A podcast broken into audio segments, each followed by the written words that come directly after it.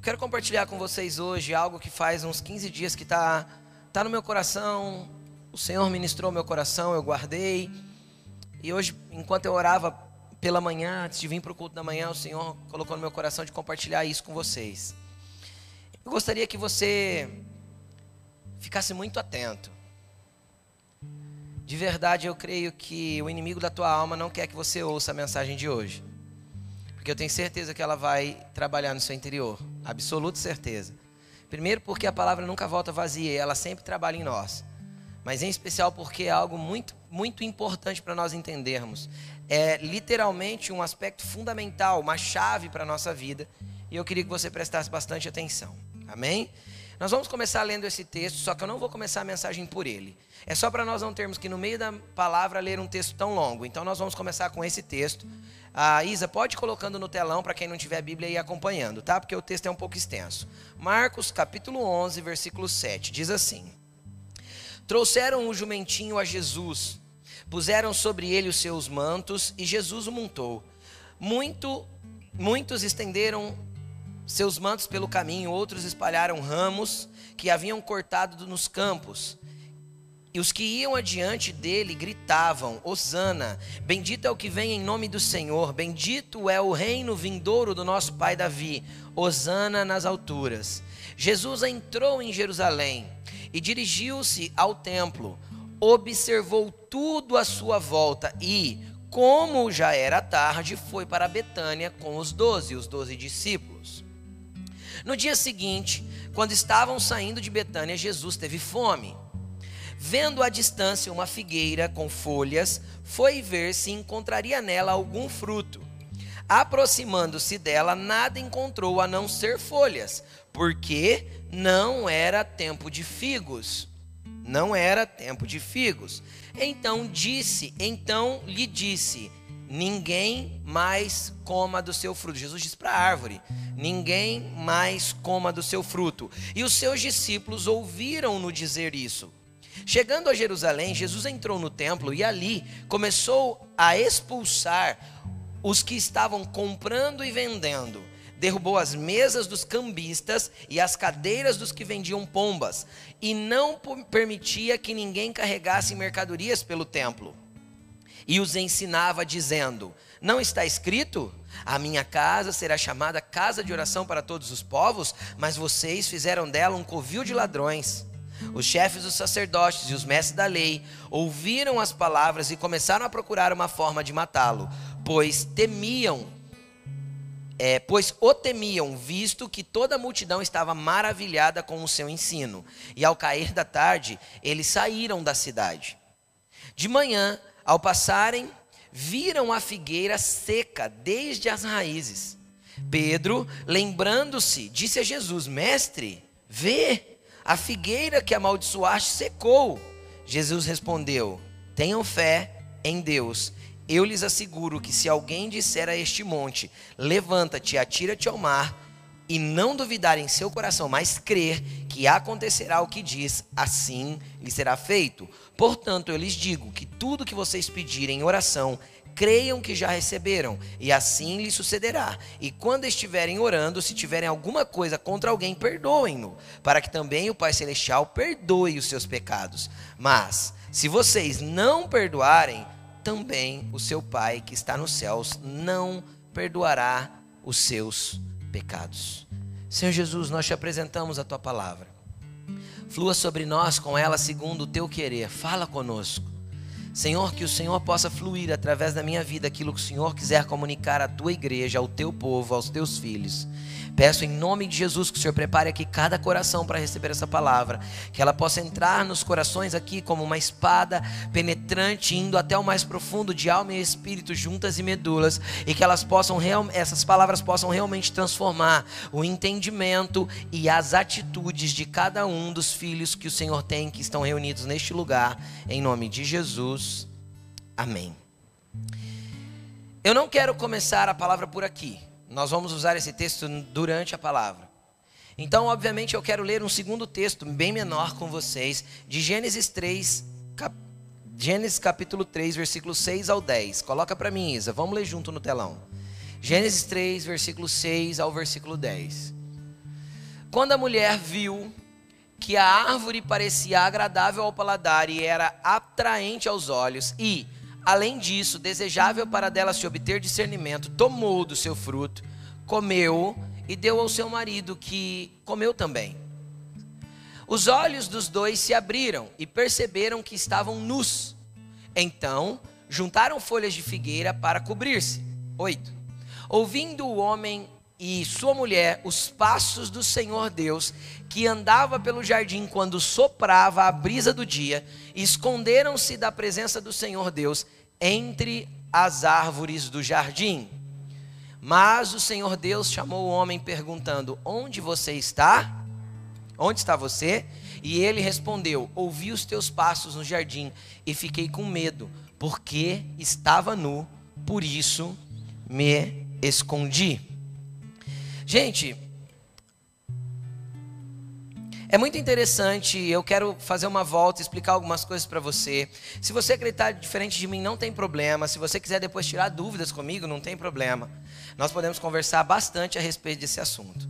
Eu quero te trazer algumas perspectivas que eu tenho a respeito do acontecimento de Gênesis 3. A Bíblia diz que tinha um, um casal Adão e Eva, esse não era o nome deles, esse nome Eva nem existe na Bíblia, o nome de Eva era o, o feminino de homem, o feminino de gênero masculino, era.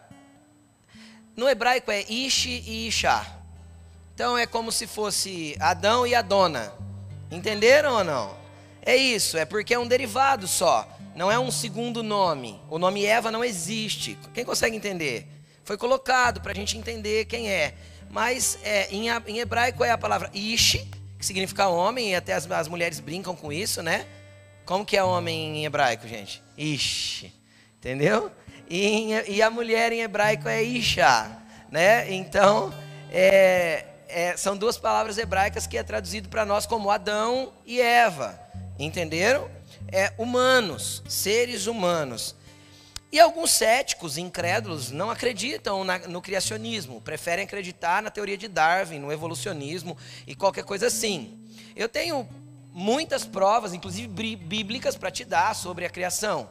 Mas isso é um assunto para outro momento, não vou entrar nisso aqui, porque seria muito longo. Mas eu quero te trazer algumas perspectivas que tenho com relação a esse texto. E o que, que acontece? Estava ali Adão e Eva, e existia uma árvore no jardim, eles estavam no jardim, e existia uma árvore no jardim que não podia comer. E por que, que Deus pôs uma árvore no jardim se não podia comer dela? Não era mais fácil deixar sem árvore no jardim? Todo mundo, ó, oh, come de todas, pronto, não tem problema, ninguém vai errar. Quem está entendendo o que eu estou falando?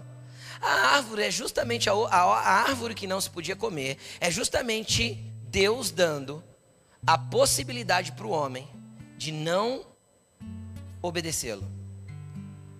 Deus nunca quer um relacionamento baseado na imposição. Deus nunca quer que o homem tenha um relacionamento com Ele baseado naquilo que se impõe ou sem a possibilidade do erro. Porque isso não seria um relacionamento de fidelidade, seria um relacionamento burro. Burro. Porque se eu não tenho a possibilidade de errar, como eu posso dizer que estou servindo a coisa certa? o deu certo. Quem está entendendo o que eu estou falando? É como se eu entrasse num casamento e não tivesse a possibilidade de ser infiel à minha esposa. Como eu poderia demonstrar fidelidade por ela se eu não tenho a possibilidade de ser infiel? Entenderam? Então Deus colocou uma árvore no meio porque Ele estava dizendo assim: Olha, eu quero que você esteja comigo porque você escolheu estar comigo. Eu quero que você tenha relacionamento comigo, porque você escolheu ter. E o dia que você não quiser, come daquela árvore ali. Esse é o caminho que você vai escolher não estar comigo. E assim até hoje. Nós temos escolhas, Deus nos deu a possibilidade de escolher. Deus nos deu a possibilidade de acordar de manhã e começar o dia agradecendo e querendo Ele, e Deus deu a possibilidade de acordarmos de manhã e começar o nosso dia xingando. Sou eu que escolho o que estou plantando e sou eu que escolho o que vou colher mediante o meu plantio. Deus deu essa possibilidade para todos os seres humanos. E ali no jardim a possibilidade de Eva e de Adão era a árvore.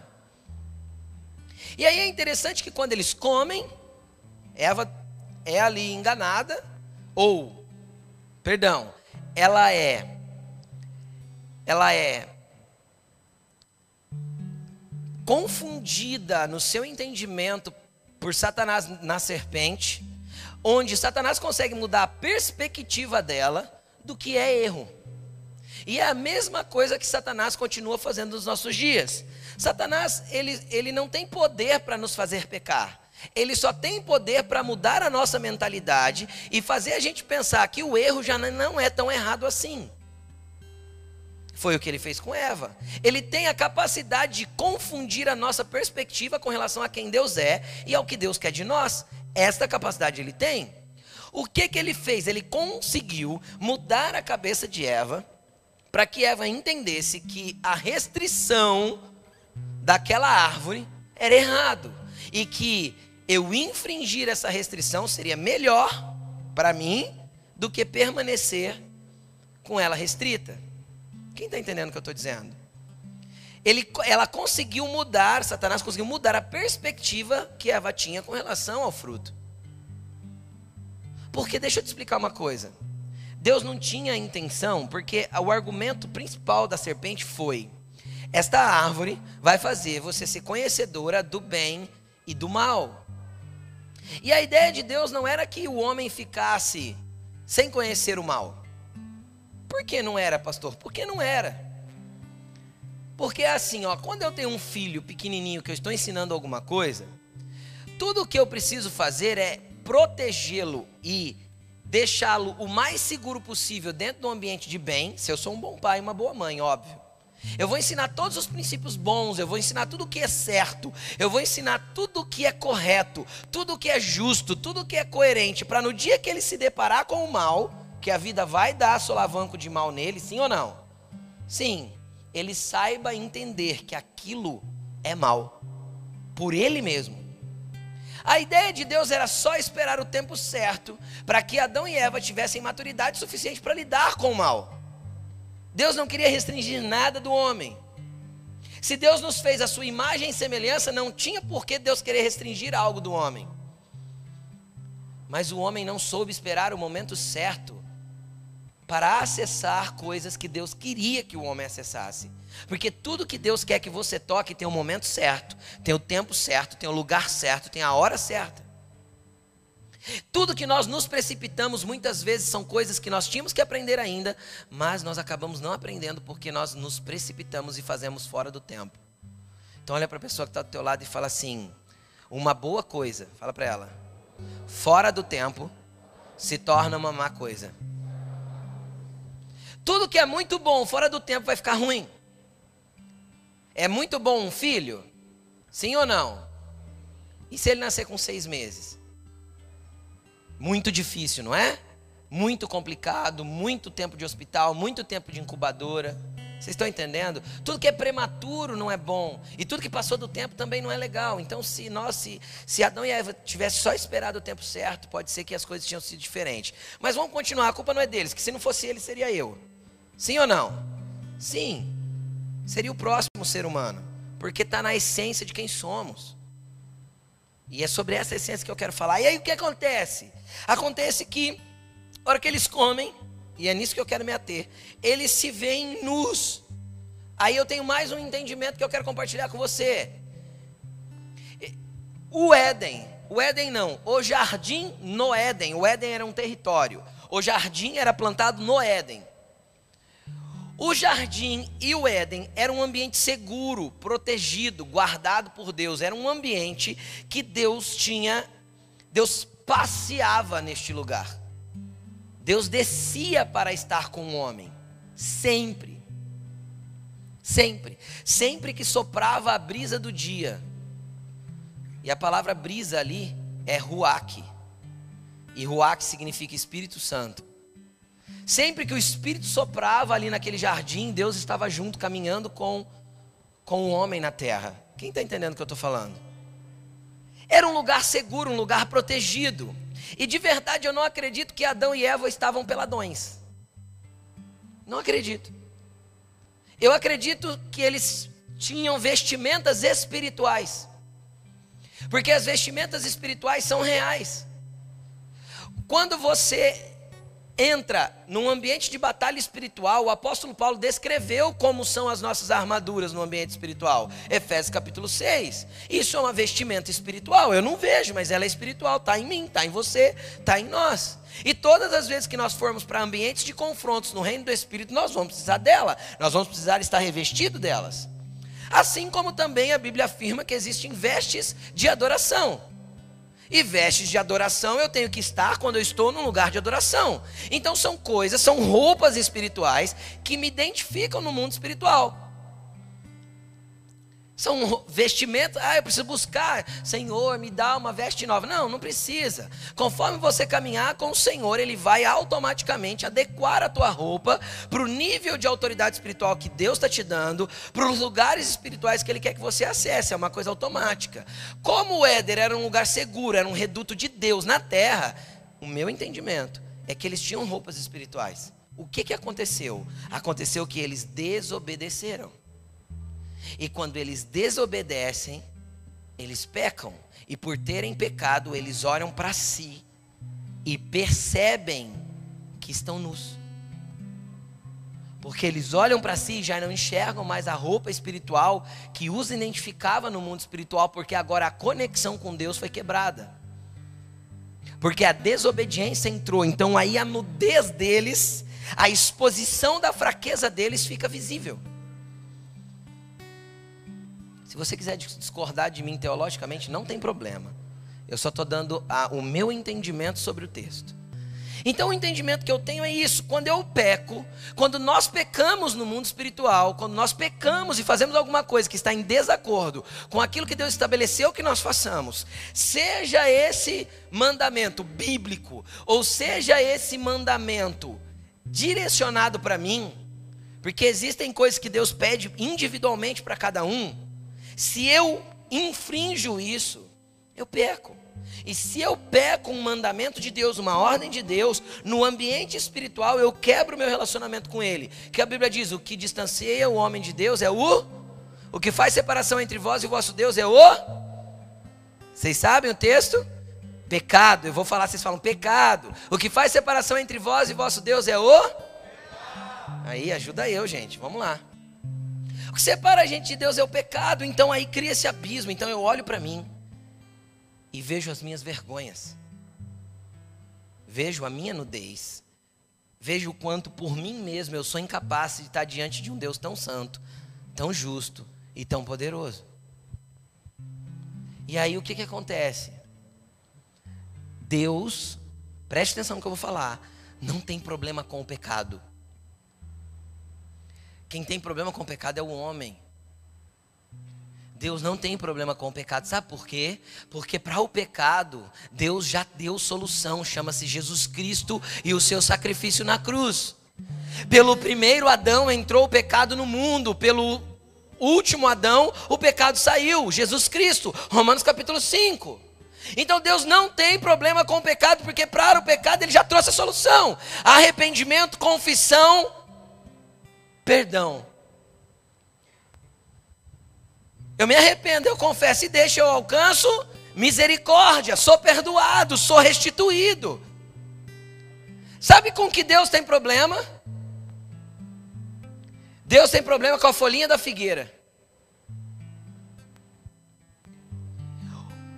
Adão e Eva, quando perceberam que estavam nus, eles foram procurar um recurso humano para substituir o que só o ambiente espiritual podia dar. Eles foram procurar folhinhas de árvore, de figueira, e a Bíblia diz que eles cozeram, costuraram as folhas na frente para tampar a sua nudez. E aí, quando Deus vem procurá-los, porque o Espírito soprou de novo, e Deus vem procurá-los, eles estão escondidos em arbustos, com as suas roupinhas de folha de figueira. E Adão, a hora que Deus chama Adão, cadê você? Ele fala assim: Não fui até você porque tive medo, porque estava nu. Deixa eu te explicar algo, querido. Deus não vai sair do lugar de encontro com você por causa do teu pecado, ele permanece lá. Somos nós que fugimos porque nós preferimos nos esconder da face de Deus. Deus não vai mudar o lugar de encontro, o Espírito Santo não vai deixar de soprar por causa do teu pecado. Agora, o problema é que muitas vezes eu vou fazer folhinha de figueira para tampar o que eu não quero que as pessoas vejam. Então eu finjo que eu não estou pecando, eu finjo que não estou fazendo, eu finjo que não tem nada errado para parecer bonitinho para todo mundo, mas da presença de Deus eu já estou distante. Agora eu vou te falar, o Espírito continua a soprar e Deus continua vindo para o lugar de encontro. É você que está escondido atrás de arbustos, pensando que Deus não está te vendo. E Ele é tão bom, tão bom, tão bom, que Ele fala assim: Ei, filho, cadê você? Onde você está? Deixa eu te explicar uma coisa, querido. Jesus retratou isso muito lindamente na parábola do filho pródigo, Lucas capítulo 15. Jesus falou assim: Olha, o filho foi embora, desperdiçou os meus bens. Às vezes você está aqui e você tem desperdiçado os dons que Deus te deu, você tem desperdiçado os talentos que Deus te deu, você tinha uma conexão com Deus linda e maravilhosa e você tem jogado tudo fora. Está desperdiçando os bens do, seus, do seu pai espiritual não usando todos os recursos que ele te deu, ou usando de forma errada. Só que de repente, o filho sujo, com roupa rasgada, sem calçado nos pés, cheirando chiqueiro, aponta lá no horizonte, mas o pai continuava sentado na varanda esperando. E a hora que o pai viu, quem correu para o abraço foi o pai.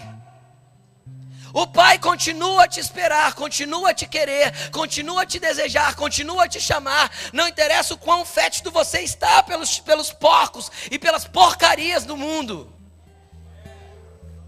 O Pai continua a te amar e Ele continua na varanda sentado falando: Vem, filho. Não interessa que te faltaram os bens, não interessa que você desperdiçou o que eu te dei. Eu coloco um anel no teu dedo, restituo o teu lugar. Eu coloco roupas novas eu te visto no ambiente espiritual de novo, eu coloco sandália nos seus pés para fortalecer os seus caminhos, e eu te levo para o meu banquete comigo. E aí o que, que acontece? Acontece que ele entra em Jerusalém, a Bíblia diz que ele chegou em Jerusalém no finalzinho da tarde, vocês leram comigo? E a Bíblia diz que ele chegou no templo, observou tudo, olhou tudo, e foi para Betânia. Betânia era um vilarejo, um vilarejo que ficava a 3 quilômetros de Jerusalém. Jesus não dormia em Jerusalém. Nunca. Jesus dormia em Betânia. Por quê? Isso já fala conosco. A partir do momento que ele é reconhecido como rei, ele chega, observa o templo e vai para Betânia. O templo significa o lugar de adoração a Jerusalém que nós nos reunimos para adorar coletivamente. Jerusalém era um lugar de adoração coletiva, todos os povos vinham adorar em Jerusalém. Betânia era um lugar de relacionamento. Jesus ia dormir na casa de, sabe de quem, Betânia? Na casa de Lázaro, Marta e Maria. Jesus lá em Betânia estava à mesa com amigos se relacionando. Então deixa eu te explicar uma coisa. Aqui é a nossa Jerusalém, um lugar de adoração coletivo. Só que nós também precisamos ter um lugar de relacionamento com as pessoas, assim como Jesus. Um lugar que nós vamos para a mesa, vamos comer juntos, vamos nos relacionar, vamos ter amigos, vamos compartilhar de vida. Aí Jesus volta no outro dia cedo para Jerusalém. E no meio do caminho ele vê uma figueira e a Bíblia diz que ele estava com fome. Eu acho que Marta aquele dia não tinha preparado o café. Por algum motivo Marta tinha ficado meio Maria e não tinha preparado o café. E ele foi para Jerusalém, e a Bíblia diz que no meio do caminho ele estava com fome e ele viu uma figueira. Jesus continua num ambiente profético de preparação de coisas espirituais para sua morte. Ele vê a figueira e ele vai lá para ver se tem figo. Mas não era tempo de figo, tava escrito, não está escrito? Não era tempo de figo. Você já foi numa mangueira em julho? Ai, tô com vontade de comer manga. Olha um pé de manga aqui, deixa eu pegar uma manga. Você vai lá? Você vai procurar manga? Ser sincero, você vai procurar manga em julho? Maio? Sim ou não? No pé de manga não tem nada e não tem nada e não adianta ir. Sim ou não? Sim, não adianta, não vai encontrar nada. Por que Jesus foi até aquela figueira, cara? Porque existia um ambiente profético que ele estava tentando romper, tinha coisas que ele precisava quebrar. Ele vai lá, só tem folha. Porque o problema da figueira é a folha. Porque foi a mesma folha que o homem, lá quando caiu, usou para se esconder, para se maquiar e para fingir que era alguma coisa que não era mais. Então ele olha para aquela árvore e fala assim: ó, nunca mais ninguém vai comer nada de você. E ele vai embora. Aí ele chega no templo. Quando ele chega no templo, ele entra no templo, vai vendo o que Jesus está fazendo, vai entendendo o que Jesus está fazendo. Ele entra no templo, ele prepara um chicote. Esse texto não diz, mas tem um outro texto que diz que ele prepara um chicote. E era um azorrague, ele tinha três pontas na, na frente com um gancho. E ele ajeitou um chicote desse e foi para cima dos vendedores do templo, enfim, meteu o chicote nas mesas, jogou tudo pro chão, quebrou tudo, desceu louco lá no templo. Mas falei, esse não é Jesus que eu conheço, não. É porque Jesus estava se movendo num ambiente profético. O que, que Jesus tinha que tirar de dentro do templo? Sabe o que, que significava os vendedores no templo? Significava o seguinte: a lei dizia, eles ainda viviam sob a lei, a lei de Moisés. A lei dizia o seguinte: que pelo menos uma vez por ano todo israelita tinha que ir Israel, em Jerusalém. Todo israelita tinha que ir para Jerusalém para adorar.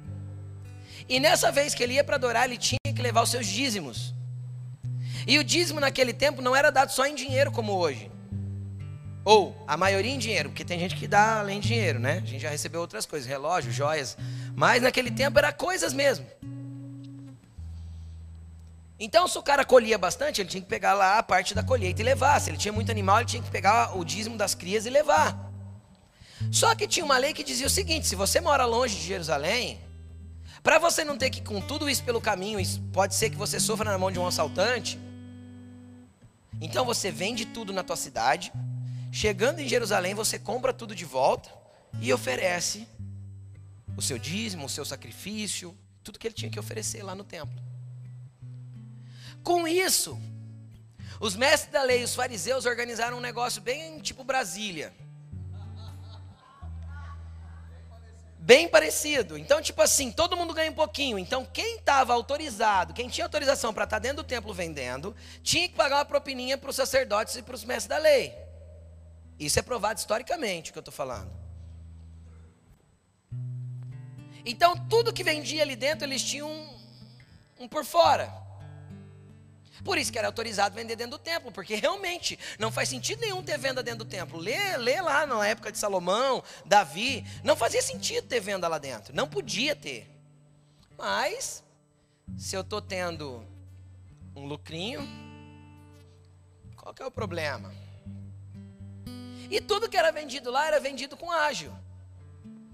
Porque também os mestres da lei, naquela tradição dos anciãos, que você já deve ter lido na tua Bíblia, que era uma lei em cima da lei, que eles criaram, dizia que tudo que fosse apresentado no templo tinha que ser comprado no templo. Não podia ser comprado fora. Eles não aceitavam. Então era vendido caro. Então o cara vendia o seu dízimo lá, que chegava em Jerusalém, não conseguia comprar de volta. Ele tinha que pôr dinheiro em cima para conseguir readquirir tudo aquilo que ele tinha que apresentar para Deus. Agora fala uma coisa para mim, para que, que serviam os animais e o sacrifício? Para perdoar o que mesmo? Pecado. Sabe o que Jesus está fazendo aí? Eu estou acabando com toda injustiça, eu estou acabando com toda toda forma de perdoar pecado de forma natural. Não existe mais sangue de bode, de pomba, não existe mais cambista, não existe mais nada que possa fazer o seu pecado tá, ser perdoado. Não existe mais nada além de mim que possa perdoar pecado. Então estou tirando do templo tudo aquilo que não condiz com a verdade do que eu estou ensinando. E Jesus foi lá e quebrou tudo. E você vê que ninguém fala nada. Porque se fosse certo, quem liderava o templo ia vir em casazinha de fora. Ó. Todo mundo ficou pianinho. Mas no ambiente espiritual tinha algo poderoso acontecendo. Ele estava dizendo para nós: olha, vocês não dependem mais de homens para poder serem perdoados. Vocês não dependem mais de sacrifícios. Vocês não precisam ficar presos e escravizados a líderes espirituais corruptos que corrompem as pessoas, que roubam a igreja, que deturpam aquilo que é meu. Vocês não precisam ficar presos às pessoas que iludem vocês com riquezas falsas, com corrupções e com coisas que não está na minha palavra. Vocês não precisam mais ficar presos a, a, a, homens manipuladores e enganadores que levam vocês a fazer coisas que estão em desacordo com aquilo que é meu. Não se prendam mais a esses, eu estou quebrando a autoridade deles. Eu estou quebrando, estou quebrando com chicote a autoridade deles. Não se sujeitem a isso, filhos. Não se sujeitem a homens que, que lidam com as pessoas como se fossem gado ou como se fossem ovelhas, literalmente. Você não é ovelha minha, você é ovelha de Cristo. Não existe base bíblica para eu falar que um pastor tem as suas próprias ovelhas. Eu pastoreio aquilo que é de Cristo. Jesus falou para Pedro: Você me ama, Pedro? Pedro falou: Eu amo, Senhor. Ele falou: Pastoreia é o meu rebanho, os meus cordeirinhos, as minhas ovelhas. As ovelhas são de Cristo. E ele disse: As minhas ovelhas ouvem a minha voz e me obedecem.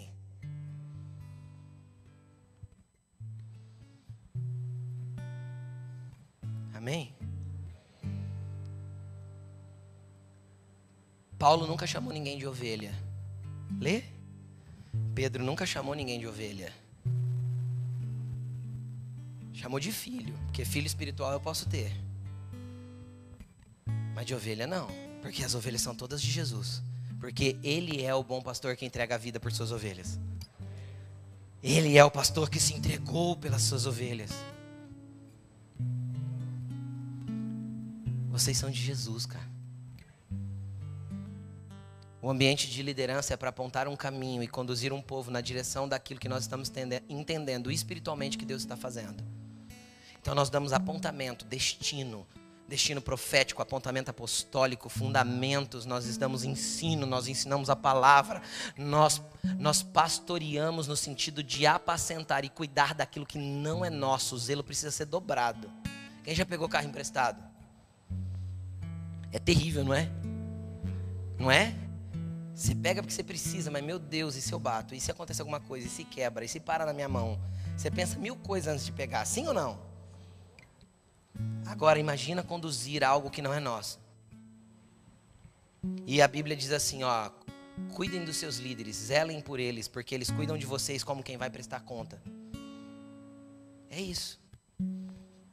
É cuidar daquilo que não é nosso. E isso é responsabilidade dobrada. Aí, Jesus volta para a figueira. E quando volta, Pedro vê: Mestre, olha a figueira, secou. Jesus estava dizendo assim: Ó, está acabando a possibilidade de se esconder atrás de folhinhas. Eu sequei a figueira só para mostrar que ela não tem mais, ela não pode mais agir na vida de vocês. Eu sequei a figueira para que eu não seja tentado a usá-la. Como assim? Jesus foi para a cruz, querido, nu.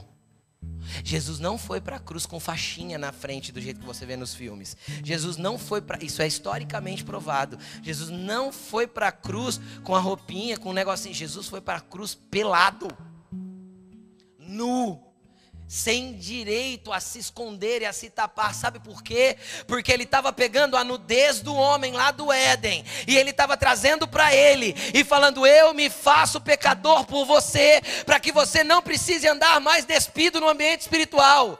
Eu me faço errado por você, para que a minha verdade e a minha vida pague o preço da sua. Foi isso que Jesus fez na cruz. Arrancou toda a sua roupa, despiu, se forem arrancados, né? Arrancaram toda a sua roupa, despiram ele, bateram nele, cuspiram nele, para que eu não precisasse ser cuspido, para que eu não precisasse mais andar nu, para que eu não precisasse mais sofrer, para que eu não precisasse mais andar misturado com o pecado e para que eu não usasse mais folhinha.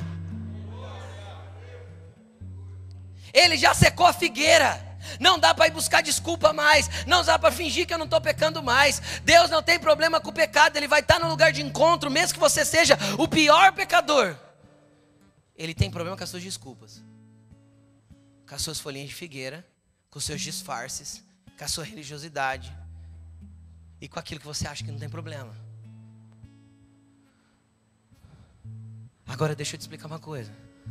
Enquanto você não chegar diante de Deus nu e falar: Pai, pequei contra o céu e perante ti. Não sou digno de ser chamado seu filho.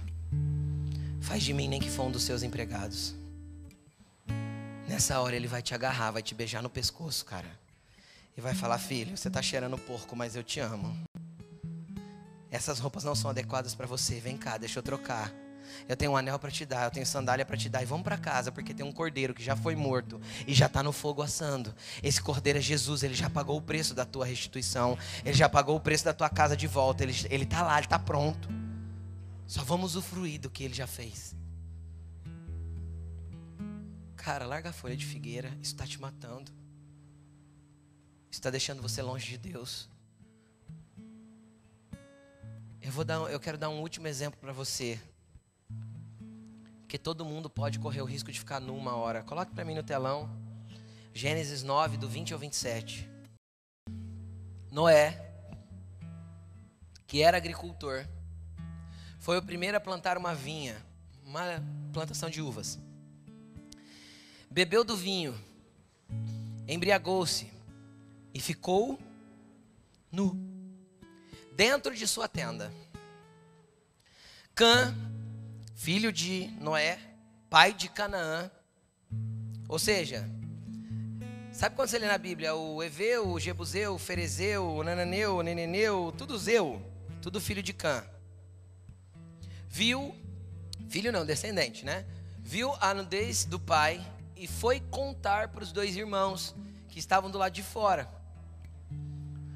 Mas sem o outro filho e Jafé, o outro, pegaram a capa, levaram-na sobre os ombros e, andando de costas para não verem a nudez do pai, cobriram-no. Quando Noé acordou do efeito do vinho, descobriu que o seu filho caçula havia feito.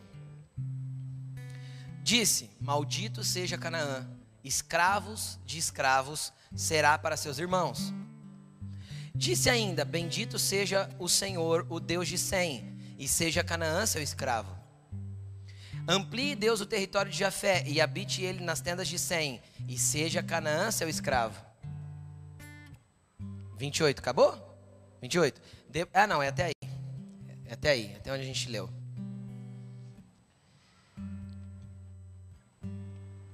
Noé plantou uma vinha. E ele fez vinho. E ele bebeu um pouquinho dentro da sua própria tenda. E ele se embriagou. Aí tem gente bebendo um pouquinho para lá e para cá e achando que tá tudo bem, porque afinal você bebe socialmente. Uma hora você se embriaga. E a Bíblia condena a embriaguez. Então vai lá. Uma hora você se mata sozinho e a gente vai acabar te encontrando nu em algum lugar. E eu não estou falando de nudez física, estou falando de nudez espiritual. Porque a consequência da bebida é isso. O vinho traz devassidão, diz a Bíblia. Mas Noé bebeu, não quero entrar nesse mérito, não vou, não é sobre isso que eu vou falar. Mas Noé bebeu e ficou nu e bêbado.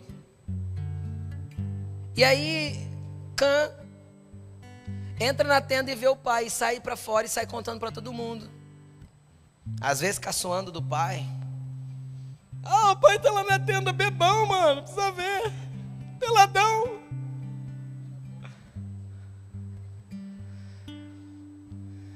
E os dois irmãos mais velhos, a Bíblia diz que eles pegam uma capa e eles vão de costas. E eles cobrem a nudez do pai e põe para dormir. E no outro dia, despertando da embriaguez, Noé faz isso que fez. Deixa eu te explicar uma coisa.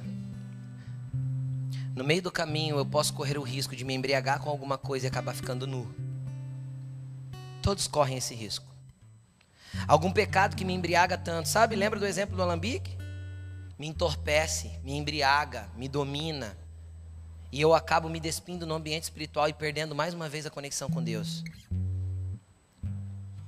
Eu acabo me distraindo com a alegria do vinho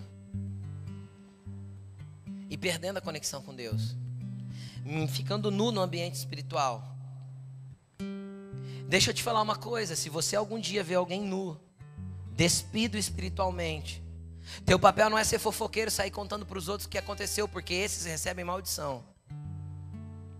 Nosso papel como filhos de Deus é pegar um ambiente de autoridade, porque a capa na Bíblia simboliza a autoridade.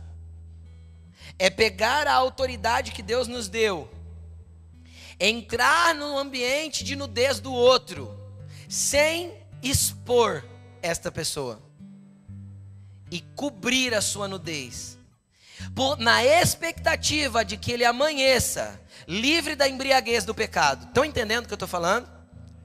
Na expectativa de que ele acorde um dia do entorpecimento do pecado, olhe para si mesmo e fale: pequei, errei, estive nu e nem percebi, porque fui engodado pelo pecado, fui dominado por ele. Só que muitas vezes a gente vê os nossos irmãos de fé pecando e a gente dá risada. A gente está na roda de amigos, tem um falando besteira, falando o que não deve, vendo o que não deve, ouvindo o que não deve, e a gente dá risada. Ou a gente fica calado, inerte. Ó, ah, tudo bem, deixa, a vida é dele. Não, a vida não é dele, se é nosso irmão, se é pessoa, se é gente que Deus ama. O problema não é só dele. Se você estava perto, a tua responsabilidade é pegar a autoridade, a capa que Deus te deu e cobrir a nudez do outro, na expectativa de que uma hora ele acorde dessa embriaguez e conheça a solução para o pecado dele, assim como você conheceu. O Cristo que morreu na cruz, nu, despido, mas que se entregou por mim. Ele estava tão pecaminoso na cruz que ele, Deus se afasta dele.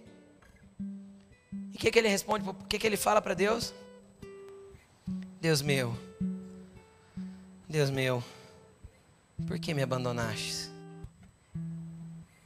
Ele foi abandonado por causa do meio do seu pecado, para nunca mais nos abandonar. Porque ele disse: Eis que estarei com vocês todos os dias, até a consumação dos séculos. Não interessa o quanto você errou, o quanto você pecou. Se ainda você tem capa, querido, cubra-se. Se, tem, se você precisa da capa de alguém, peça ajuda. Peça ajuda se você precisa da capa de alguém. E se você está vendo alguém despido, pegue essa capa e cubra essa pessoa e traga ela para a lucidez. Porque aquele que não faz isso e sai falando para todo mundo e dando risadinha e fingindo que não está vendo, esse está pecando e a consequência é secã. Canaã a maldição segue. Mas eu tenho vida e vida em abundância para dar para vocês, disse Jesus. Ele se fez pecado por nós, ele se fez morte por nós, para que nós pudéssemos ter vida nele. Coloque-se de pé.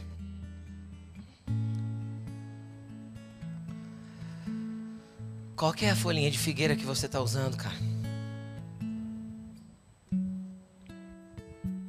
Qual que é o disfarce que você está tendo? Qual que é o ambiente que você ainda finge que não vê? O que foi, o que foi que Deus já te pediu e você ainda não fez? Porque Deus sempre tem alguns pedidos individuais para algumas pessoas. O que foi que Deus já te pediu e você ainda não fez? Qual foi a última vez que Deus deu uma orientação e você fingiu que não ouviu Deus e disfarçou e saiu assobiando de lado como se Deus não estivesse falando? Ou você às vezes está aqui e é a primeira vez que você ouve uma palavra como essa e você pode estar tá pensando: é, eu acho que eu estou meio longe de Deus. Deixa eu te explicar uma coisa: Deus continua no mesmo lugar te esperando. Ele não deixou de querer ter um relacionamento com você. O espírito dele não deixou de soprar no jardim por causa do pecado do homem. Ele não deixou de passear lá porque o homem estava em pecado. Agora, o problema é, foi a hora que o homem começou a arrumar as desculpas. Deus, foi a mulher que o Senhor me deu. Deus, foi a serpente. Deus, foi isso, foi aquilo. Não, Deus, fui eu. Tua posição deve ser Deus, fui eu. E eu estou errado. E eu me arrependo. E eu quero deixar para nunca mais voltar para esse lugar de sujeira para nunca mais voltar para esse lugar de tortice, para nunca mais voltar para esse lugar de fazer as coisas erradas, de estar sem vestes espirituais para estar na tua presença, de estar sem vestes espirituais para estar em conexão com você, Senhor.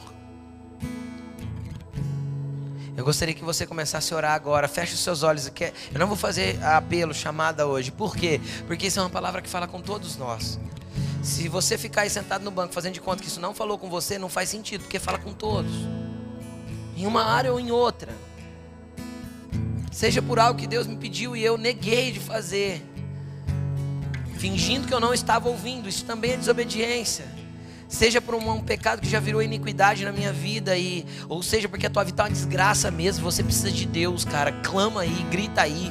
Deus ouve o teu coração, Deus ouve as suas palavras. Eu não preciso colocar palavras na sua boca para você. Você precisa expressar a verdade do seu coração para Deus. E não interessa se você foi embora e desperdiçou os seus bens, Deus está dizendo: vem. Vem porque eu tenho vida para te restituir, eu tenho casa para te dar, eu tenho festa para fazer com você. Vem, volta para mim. Eu tenho roupa nova, eu tenho anel no dedo, eu tenho sandália, eu tenho beijo, eu tenho abraço, eu tenho cola, eu tenho paternidade para te dar, eu tenho carinho para te dar. Eu sou um pai, eu sou amigo, eu quero ser, eu quero ser eu quero ser teu amigo, eu quero ter relacionamento contigo. É isso que Deus diz. Feche os seus olhos, cara. Desconecte-se desse lugar físico e comece a falar com o Senhor. E você vai pedir o seguinte nessa noite: Senhor, joga a luz sobre mim e me deixa ver qual que é o meu estado espiritual. Tomara que você perceba como você está vestido. Eu espero que o Espírito Santo te mostre como você está vestido. Espírito Santo, eu te peço que o Senhor venha com luz neste lugar. Eu te peço, Ruach de Deus, venha soprar, venha com a tua brisa aqui nessa noite.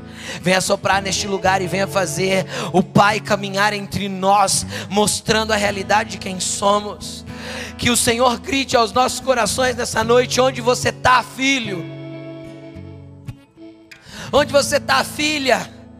Onde você está, amado meu, vem, porque eu continuo aqui. Mas vem com verdade, vem com sinceridade, vem sem folha de figueira, vem sem nada, porque eu tenho roupa aqui para te dar. Pede para pede o Espírito Santo, joga a luz em mim, Senhor. Espírito Santo, reflete a tua luz em mim e deixa eu ver o meu estado, deixa eu ver a, a situação que eu estou. Deixa eu ver, Senhor, como eu estou neste lugar, como está a minha condição espiritual.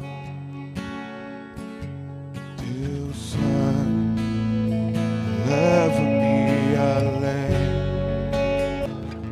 Há um espírito de libertação agindo nessa noite. O Senhor te livra dos vícios que te prendem. O Senhor está quebrando cadeias de vício de pornografia hoje. O Senhor está quebrando cadeias de vícios de bebida hoje, vícios de drogas. Receba a tua libertação hoje. A partir de amanhã, a partir de hoje ainda, você não vai mais precisar dessas coisas para viver. O Senhor te faz livre, livre da angústia, livre do medo, livre da depressão, porque Ele levou sobre Ele todas essas coisas para te fazer livre, livre nele.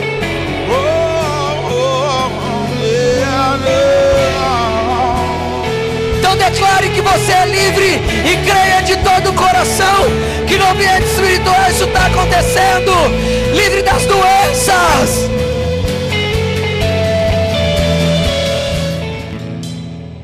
Quando o inimigo soprar nos seus ouvidos que você não consegue, você vai dizer para ele: Eu sou livre por causa de Jesus. Quando o inimigo vir dizer que você não pode, que você não é capaz, você vai dizer: Eu sou livre por causa do que Jesus fez por mim na cruz. Quando o inimigo vir falar para você que você é incapaz e que você não vai vencer esse pecado, que você não vai conseguir ser diferente, você vai dizer para ele ouvir bem alto: Eu sou livre por causa da condenação de Cristo. Eu sou livre porque a nudez dele me deu vestes espirituais. Eu sou livre. Eu sou livre em Ti, Jesus. Nós somos libertos e livres de todo vício, de todo medo, de toda amarra, de toda angústia, de toda depressão. Nós somos livres das enfermidades. Diga para o teu corpo, meu corpo, eu sou livre porque Jesus levou todas as dores e todas as enfermidades na cruz. Dê uma salva de palmas para Ele. Ele é digno de toda adoração, Ele é digno de toda honra, Ele é digno de todo louvor. Obrigado, Jesus, pela cruz. Obrigado pela tua morte, Jesus. Obrigado, Senhor. Obrigado.